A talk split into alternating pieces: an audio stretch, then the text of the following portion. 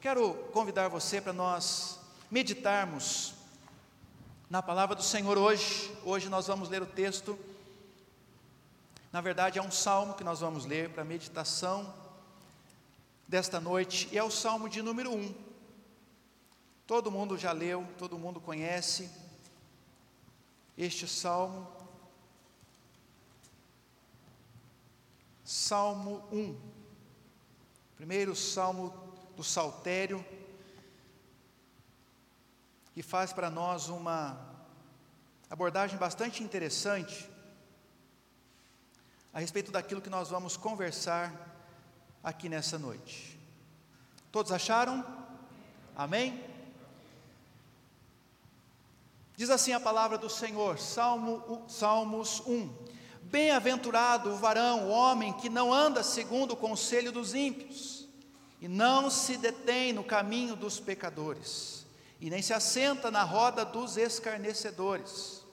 Antes tem o seu prazer na lei do Senhor, e na sua lei medita de dia e de noite, pois será como a árvore plantada junto a ribeiro de águas, a qual dá o seu fruto na estação própria, e cujas folhas não caem, e tudo quanto fizer prosperará. Não são assim os ímpios, mas são como a moinha que o vento espalha. Pelo que os ímpios não subsistirão no juízo, nem os pecadores na congregação dos justos, porque o Senhor conhece o caminho dos justos, mas o caminho dos ímpios perecerá. Amém. Senhor, pedimos a tua bênção, pedimos, Senhor, a tua graça, pedimos, Senhor, sabedoria para esse tempo de meditação na tua palavra. Sabemos que sem a inspiração do Espírito Santo, nós não somos e não chegaremos a lugar nenhum, mas graças a Deus que nós temos esta inspiração, e a partir dela nós meditaremos na tua palavra nessa noite. Que possamos mesmo, Senhor, retornar a nossa atenção para a tua palavra, e que tudo que, Senhor, é do homem nesse momento possa cair por terra, e que somente a palavra do Senhor possa prevalecer. Dá-nos entendimento, dá-nos, ó Pai, da tua direção, é o que pedimos no nome de Jesus. Amém. Amém. Hoje nós vamos falar sobre o tema Tirando o mofo das Escrituras. Parece um tema bastante forte, né? Mas essa é a intenção, trazer a nós o despertamento para retornarmos a nossa atenção para a palavra de Deus. Essa semana, no próximo sábado, é, nós estaremos comemorando 503 anos da reforma protestante. 503 anos depois é, da marca deixada pelos reformadores na história.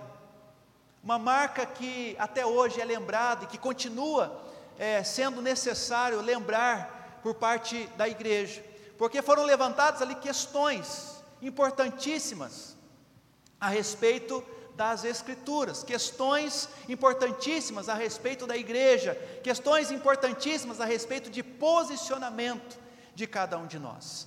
E eu queria ler com vocês algumas frases de alguns reformadores, de alguns personagens que foram fundamentais na reforma, não simplesmente no período é, de 1517, o próximo desses anos, mas a reforma ela começou bem antes, com algumas, é, alguns personagens que já prepararam é, o caminho, que já despertaram o coração de outros para que a reforma acontecesse.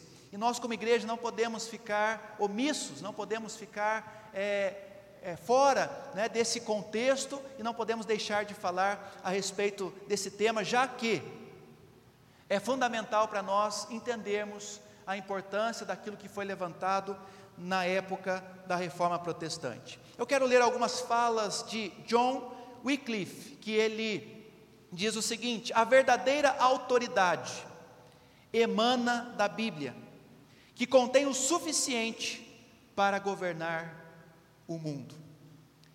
Esse mesmo autor disse uma outra frase, e é a seguinte: a Sagrada Escritura é a máxima autoridade para cada crente. o padrão da fé e a base para a reforma. Baseado nesta fala de John Wycliffe, eu queria lembrar vocês que a reforma, na verdade, ela foi é, baseada na Bíblia. As Escrituras foram fundamentais para que a reforma acontecesse. O grande expoente da reforma, chamado Martinho Lutero, ele diz o seguinte: a Bíblia não é antiga nem moderna, ela é eterna.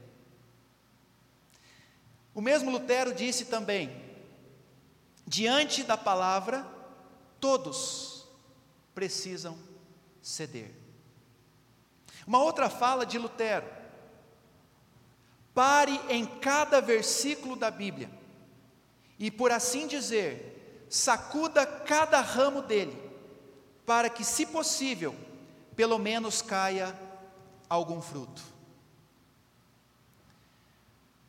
Queridos, diante destas falas, e existem muitas outras falas dos reformadores, falando a respeito da Bíblia, das Escrituras, da palavra de Deus, e aí a gente percebe que a grande protagonista da reforma protestante foi a Bíblia.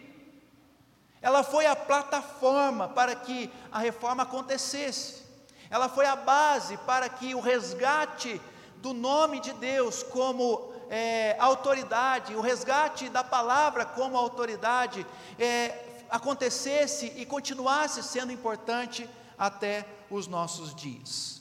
Numa época em que a Escritura não era acessível ao povo, não era acessível às pessoas, mas somente a, ao clero da igreja naquela época, somente eles tinham a capacidade de interpretar as Escrituras, e nesse contexto, o povo, infelizmente, ficou à mercê desses interesses ou dos interesses da igreja instituída.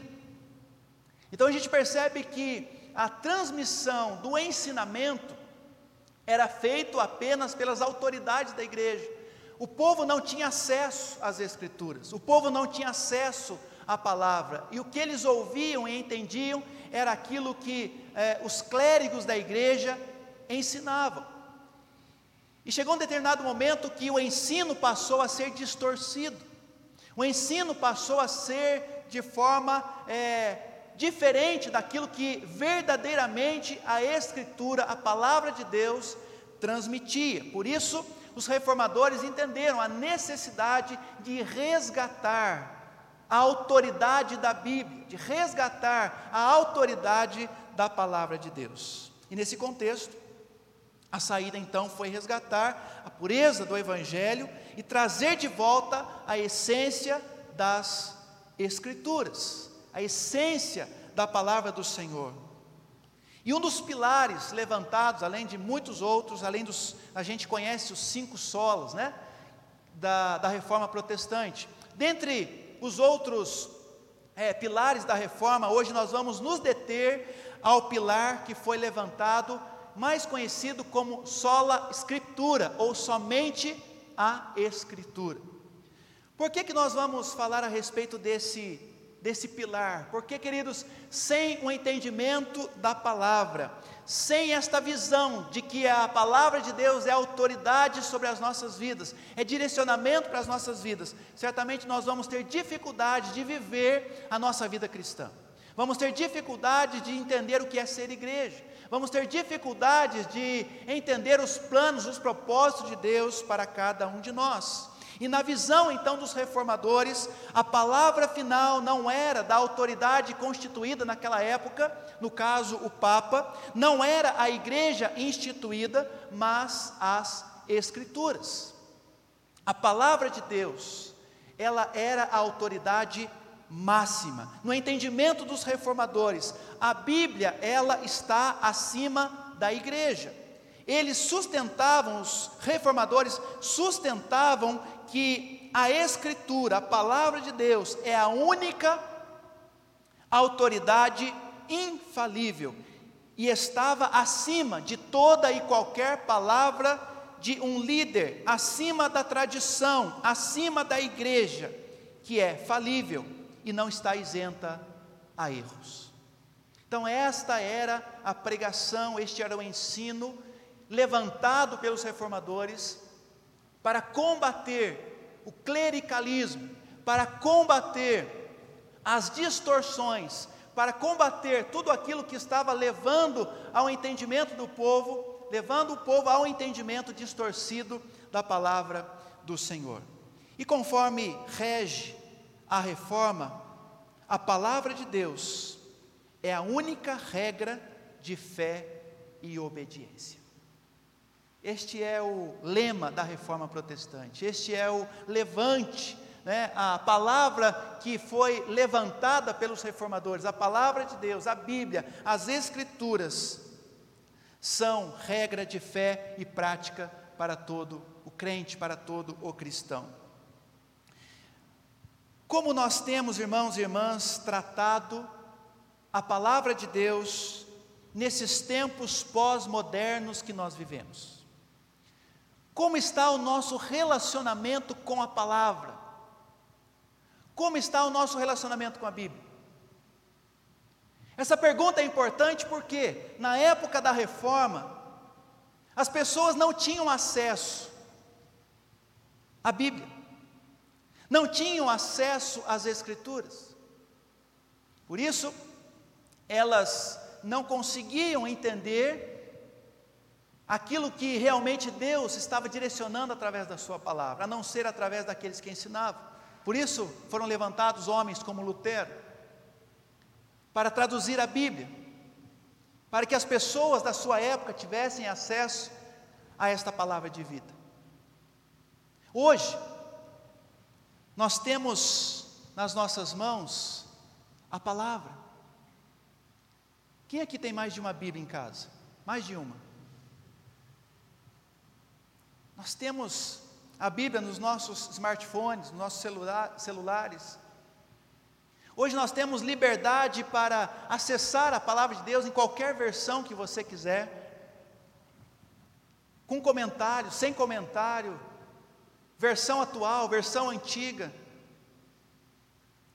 Mas parece que a necessidade de reforma não mudou, porque as pessoas continuam não levando a sério, continuam não dando atenção, continuam é, levando é, a palavra de Deus de qualquer maneira, ou considerando a palavra de Deus como se fosse algo que não tivesse tanta importância.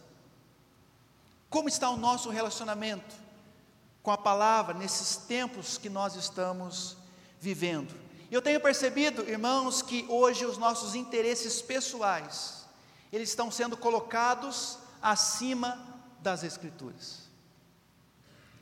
Os nossos interesses estão prevalecendo, os interesses humanos parecem se sobrepor àquilo que a palavra de Deus requer de nós. Se eu desejo ser daquela forma, se eu desejo que as coisas aconteçam daquela forma, então eu vou interpretar do meu jeito, a minha maneira, para que eu possa então me satisfazer. Essa é uma tendência dos nossos tempos. A interpretação conforme os nossos próprios interesses. Hoje, nós consultamos a Bíblia em último caso, quando nós já esgotamos todas as outras possibilidades, então nós recorremos a um conselho bíblico. Hoje as pessoas não veem a palavra de Deus como primeira opção, como primeiro conselho, como primeiro direcionamento. Para muitas pessoas, a palavra de Deus é vista como algo ultrapassado, como algo que nós não devemos é, levar em conta, por se tratar de uma fala antiga, e eu sempre tenho falado aqui: a palavra de Deus, ela é mais atual do que o jornal que saiu hoje pela manhã. Por isso, irmãos, nós precisamos tirar o mofo das Escrituras. Eu não estou falando aqui de tirar o mofo das Escrituras porque ela está guardada em uma gaveta, ou porque ela está guardada dentro do guarda-roupa, ou porque ela está guardada na estante, ou porque faz tempo que nós não abrimos a nossa Bíblia para lermos ela. Eu não estou falando simplesmente de tirar o mofo de uma Bíblia física. Mas eu entendo que nós precisamos muito mais do que isso. Nós precisamos tirar o mofo da palavra do nosso coração. Porque nós conhecemos, nós sabemos a verdade, nós sabemos o que ela está dizendo a respeito de certos assuntos, mas ela está no nosso coração já com é, sinais de mofo, por quê? Porque nós não estamos colocando em prática. Então, quando eu digo tirar o mofo das Escrituras, eu estou dizendo que esse mofo muitas vezes está no nosso coração, porque nos falta a prática. Nos, nos falta realmente viver a palavra do Senhor. Sabemos a verdade e nós não praticamos. Não temos vivido o verdadeiro Evangelho. Quem aqui concorda comigo que mentir é pecado?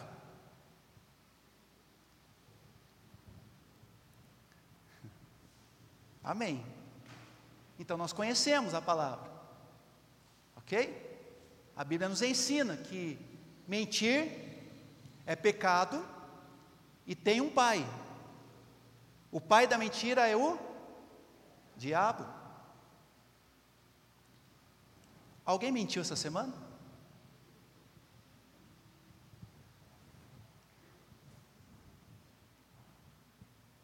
Certamente.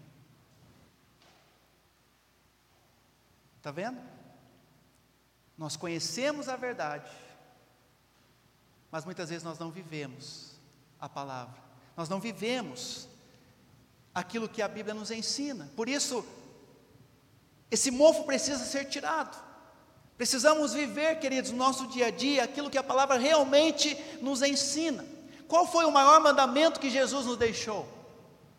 Quando perguntaram para Jesus a respeito da lei, Jesus resumiu os mandamentos da seguinte maneira: qual foi o modo que Jesus resumiu os mandamentos? Ame o Senhor teu Deus de todo o teu coração, com toda a tua força, com todo o seu entendimento e o próximo como a ti mesmo, ok? Está claro para todo mundo isso? Esse mandamento Jesus deixou para nós. Mas quantas vezes essa semana nós deixamos de amar a Deus acima de todas as coisas? porque nós priorizamos tanta coisa, nossos próprios interesses, e Deus sequer foi lembrado. Talvez muitos lembraram de Deus hoje, na hora de vir para o culto. Sinal de que realmente Deus ele não é, ou não tem sido, ou não tem sido buscado em primeiro lugar. E aí ele dá sequência: ame o seu próximo como a ti mesmo. E aí a gente, essa semana, já falou mal de tanta gente. Ou ninguém falou mal de ninguém aqui? Queridos, é só para exemplificar aqui como nós precisamos tirar o mofo das Escrituras do nosso coração, porque nós conhecemos, nós sabemos a verdade, nós somos direcionados por essa palavra há tanto tempo. Quanto tempo nós estamos lendo? Talvez muitos já leram a Bíblia duas, três, quatro vezes, queridos, mas o fato não está nisso, amém. Precisamos conhecer, mas também precisamos praticar, para que o mofo seja tirado. Para que a Bíblia não se torne apenas algo arcaico no nosso coração, ultrapassado no nosso coração, que nós queremos ver sempre na vida do outro. Fulano não fez isso, Fulano não praticou isso, Fulano deixou de fazer isso, e eu? Como eu estou? Como está o meu relacionamento com a palavra? Como está a minha vida com Deus a partir dos ensinamentos que eu tenho diante dos meus olhos? Por isso precisamos resgatar essa autoridade. A Bíblia está dizendo, queridos, que mentir é pecado e nós continuamos mentindo. O exemplo que eu dei aqui. A Bíblia nos orienta que nós devemos amar e o amor entre nós está cada vez mais se esfriando. Perdemos a tolerância com o nosso próximo, perdemos o amor. Basta, queridos, nós aí tiver, é, termos uma experiência negativa com alguém e nós deixamos de amar. Por isso precisamos resgatar esse amor pela palavra, e ele, a palavra de Deus não pode criar mofo no nosso coração. E aí eu pergunto, entrando no texto que nós lemos, como deve ser o meu relacionamento, como deve ser o nosso relacionamento como cristãos, como que deve ser um relacionamento do homem justo com a palavra, e a gente vai então para o Salmo de número 1, que vai nos ensinar como que nós devemos andar, como que nós devemos viver, como justos, obedientes à palavra do Senhor. O Salmo de número 1 nos mostra que o homem justo, o homem justo, ele tem prazer na palavra, e por isso ele é feliz. O Salmo de número 1 nos mostra também que esse prazer pela palavra nos faz pessoas diferentes dos ímpios. Amados, se tem uma coisa que nós precisamos aprender é ser diferentes do mundo, dos ímpios. Algo em nós precisa fazer diferença. O Salmo 1 nos mostra que essa palavra é aquela que alimenta, nos alimenta dia e noite, precisa ser prioridade, precisa ser a primazia da nossa vida. Então, a partir desse salmo, quero conversar com vocês três lições que nós aprendemos aqui. A primeira, anota aí se você quiser, guarda no seu coração, para você viver isso essa semana. O justo, ele é dirigido pela palavra e não pelo mundo. O cristão, ele é dirigido pela palavra e não por aquilo que o mundo ensina. Quais são as fontes que estão inspirando vocês? De onde você tem tirado é, o alimento para tomar as suas decisões, as decisões da sua vida? Do noticiário? O noticiário tem, tem sido a sua fonte de inspiração? O horóscopo? Tem gente que não vai trabalhar sem ler o horóscopo do dia, né? Verdade?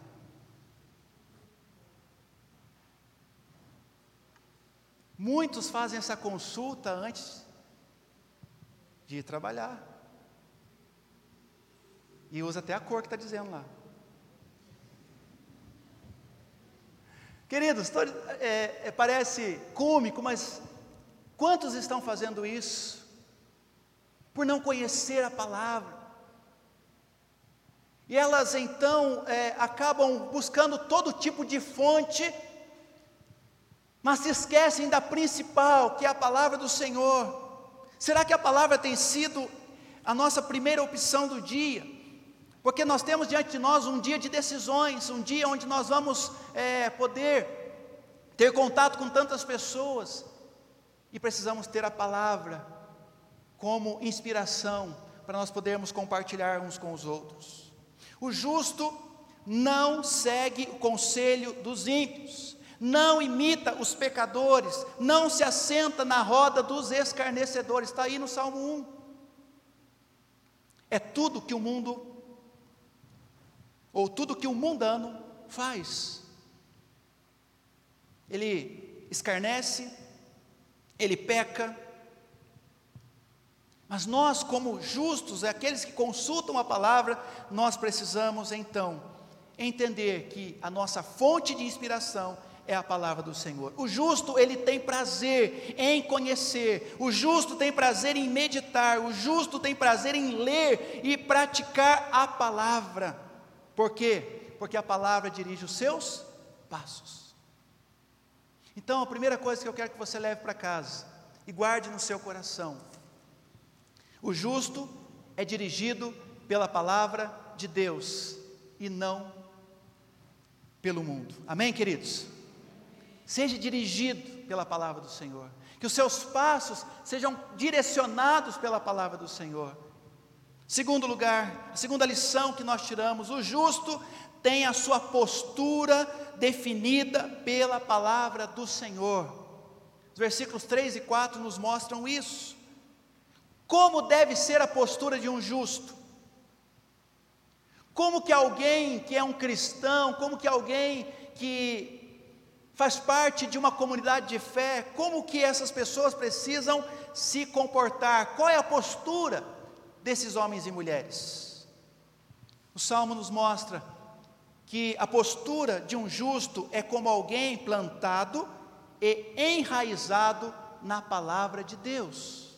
Olha só o que diz o salmista, ah, nos versículos 3 e 4: Pois será como a árvore plantada junto ao ribeiro de águas, ou seja, a postura dele é como alguém plantado e enraizado na palavra do Senhor. A postura de um justo deve ser como alguém que tem a sua vida nutrida pelo Espírito Santo através da palavra. Aqui ele fala de uma árvore plantada junto ao ribeiro de água. Sabemos que um dos símbolos do Espírito Santo é a água, ou seja, nós estamos sendo nutridos, alimentados todos os dias, através da ação do Espírito Santo, que nos convence de que essa palavra é a verdade. O justo vive assim. O justo também, a postura do justo, do justo deve ser como alguém que frutifica. Olha só o que diz a palavra, no qual dá, a qual dá o seu fruto na estação própria. O justo, a postura de um justo é de alguém que frutifica. A sua vida cristã tem frutificado? Ele ainda diz: a postura de um justo deve ser de alguém que se mantém vigoroso, alguém que se mantém bonito, cujas folhas não murcham, ou seja, é alguém constante, é alguém estável, é, é alguém que está ali realmente chamando a atenção pela sua folhagem que não murcha e pelos frutos que ele produz. Como é bom quando nós conhecemos uma pessoa que diz que é de Deus, e a gente não vê só o discurso dessas pessoas, a gente vê a vida dessas pessoas, uma vida como esta árvore, alguém que é justo, que está se alimentando da palavra todos os dias e que tem frutos para apresentar, e que você olha para a vida dessas pessoas e elas são como esta árvore que as folhas não murcham. É uma pessoa que, diante das tempestades da vida, ela se mantém firme, ela se mantém ali como alguém vigoroso ou vigorosa que não se perde, e por isso o salmista diz que esse justo é próspero em tudo que faz. Em terceiro e último lugar, o justo, ele se distingue do ímpio pela palavra. O salmista apresenta para nós aqui o justo que está meditando na palavra de Deus dia e noite. Ele apresenta para nós aqui o justo que frutifica, o justo que é como a árvore que as folhas não, não murcham, alguém que está ali chamando a atenção pela sua postura, mas ao mesmo tempo ele apresenta o ímpio. E ele diz que o ímpio, esse esse não será justificado, ele não resistirá no julgamento. Ele diz ainda que o ímpio não desfruta de comunhão, ou seja, na comunidade, na comunidade dos justos. E ele ainda diz que o ímpio será condenado. Ou seja, é aquele que não vive a palavra, aquele que não segue a palavra, aquele que recusa a palavra, ou aquele que sabe a palavra, mas não vive a palavra, e a Bíblia vai dizer que aquele que sabe e não vive é pior do que aquele que não conhece. Então, queridos, é hora de sair de cima do muro. É hora de tirarmos o mofo das Escrituras do nosso coração. É hora de, de sermos, é, deixarmos de ser apenas pessoas que conhecem, mas de sermos também aqueles e aquelas que praticam, que vivem o mundo está nos lendo.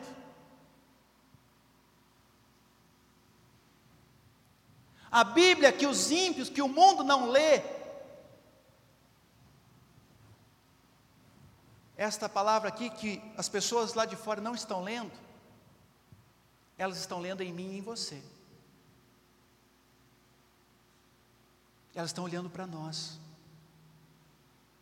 E será que nós temos sido esses justos que o salmista apresenta para nós aqui no Salmo 1? Que medita na lei do Senhor dia e noite, tem seu prazer na lei do Senhor, porque ele é alimentado por essa palavra. Nós precisamos voltar a ter esse prazer, precisamos voltar a ter esse deleite na, na palavra de Deus e resgatar essa autoridade. Tem muitas pessoas por aí que estão dando muito mais atenção para pessoas e estão se esquecendo de dar atenção para a palavra.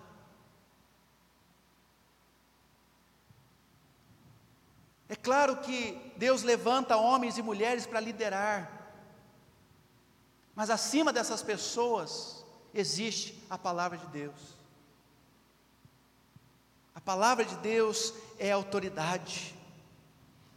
Os justos, o salmista termina dizendo que estes terão a aprovação de Deus. Enquanto os ímpios serão condenados, o justo que vive a palavra, que tem prazer na palavra, que segue a palavra, estes terão a aprovação de Deus. E quem são esses justos? São estes que seguem os preceitos do Senhor. E ouvindo tudo isso, irmãos e irmãs, você não acha que a palavra de Deus ela precisa ser vivida de uma forma mais prática? Ouvindo tudo isso, você acha que nós também não precisamos resgatar aquilo que os, de, que os reformadores tanto defendiam? A autoridade da palavra na nossa vida? A Bíblia ela vai ter a resposta para todos, todos os teus questionamentos. Tudo que você precisar de orientação, de direcionamento, a palavra de Deus terá. O Salmo 119, se você for observar, ele vai trazer para nós um hino que exalta as Escrituras. E dentre tantos versículos que nós lemos lá, nós temos o mais famoso, Salmo 119, versículo 105. O que, que fala lá? Lâmpada para os meus pés é a tua palavra, e luz para os meus caminhos. Que essa semana você tenha prazer. Como diz o salmista aqui para nós, que você tenha prazer na lei do Senhor, que você possa meditar nesta lei dia e noite. Ele não está falando aqui que você precisa ficar lá dia e noite, dia e noite, dia e noite, lendo a Bíblia, não é isso que ele está dizendo. Ele está dizendo que a palavra de Deus ela precisa ser praticada, vivida porque a gente aprende e a gente precisa, no nosso dia a dia, nas nossas decisões, nos nossos relacionamentos, vivermos a palavra. Tire o mofo das Escrituras do seu coração. Talvez você conheça muito bem a Bíblia, mas a pergunta que eu faço para nós aqui é: temos vivido a Bíblia? temos praticado. Muitas vezes nós condenamos aqueles da época da reforma, né, que sabiam e que talvez distorciam a palavra de Deus. Erraram? Estavam errados? Sim. A ponto de Lutero ter que afixar as 95 teses, famosas 95 teses, a ponto de muitas pessoas pagarem o preço com a própria vida, para que a reforma acontecesse. Mas ouso dizer que muitos de nós nos assemelhamos a estes, porque nós também sabemos, e nós também distorcemos, e nós também não praticamos essas verdades. Então, queridos, 500 anos depois, só a Escritura, ou somente a Escritura, precisa continuar ecoando os nossos ouvidos. A autoridade da Bíblia não se perdeu no curso dos tempos, dos anos. Ela continua viva. Ela continua direcionando, ela continua transformando. Conhecereis a verdade, e ela vos libertará. Toda a palavra de Deus é inspirada, útil, para nos ensinar, para trazer para nós palavras que realmente vão transformar nosso jeito de ser, nosso jeito de pensar. E a palavra de Deus, ela tem esse objetivo de nos confrontar,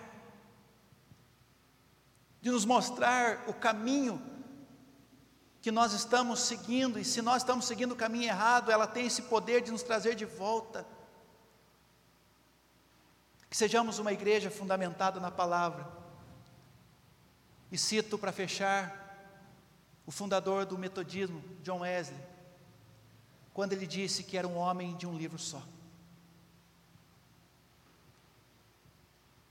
Hoje nós temos uma infinidade de livros, de literaturas que são muito boas por, por sinal, uma literatura boa por sinal, nós temos nas nossas mãos.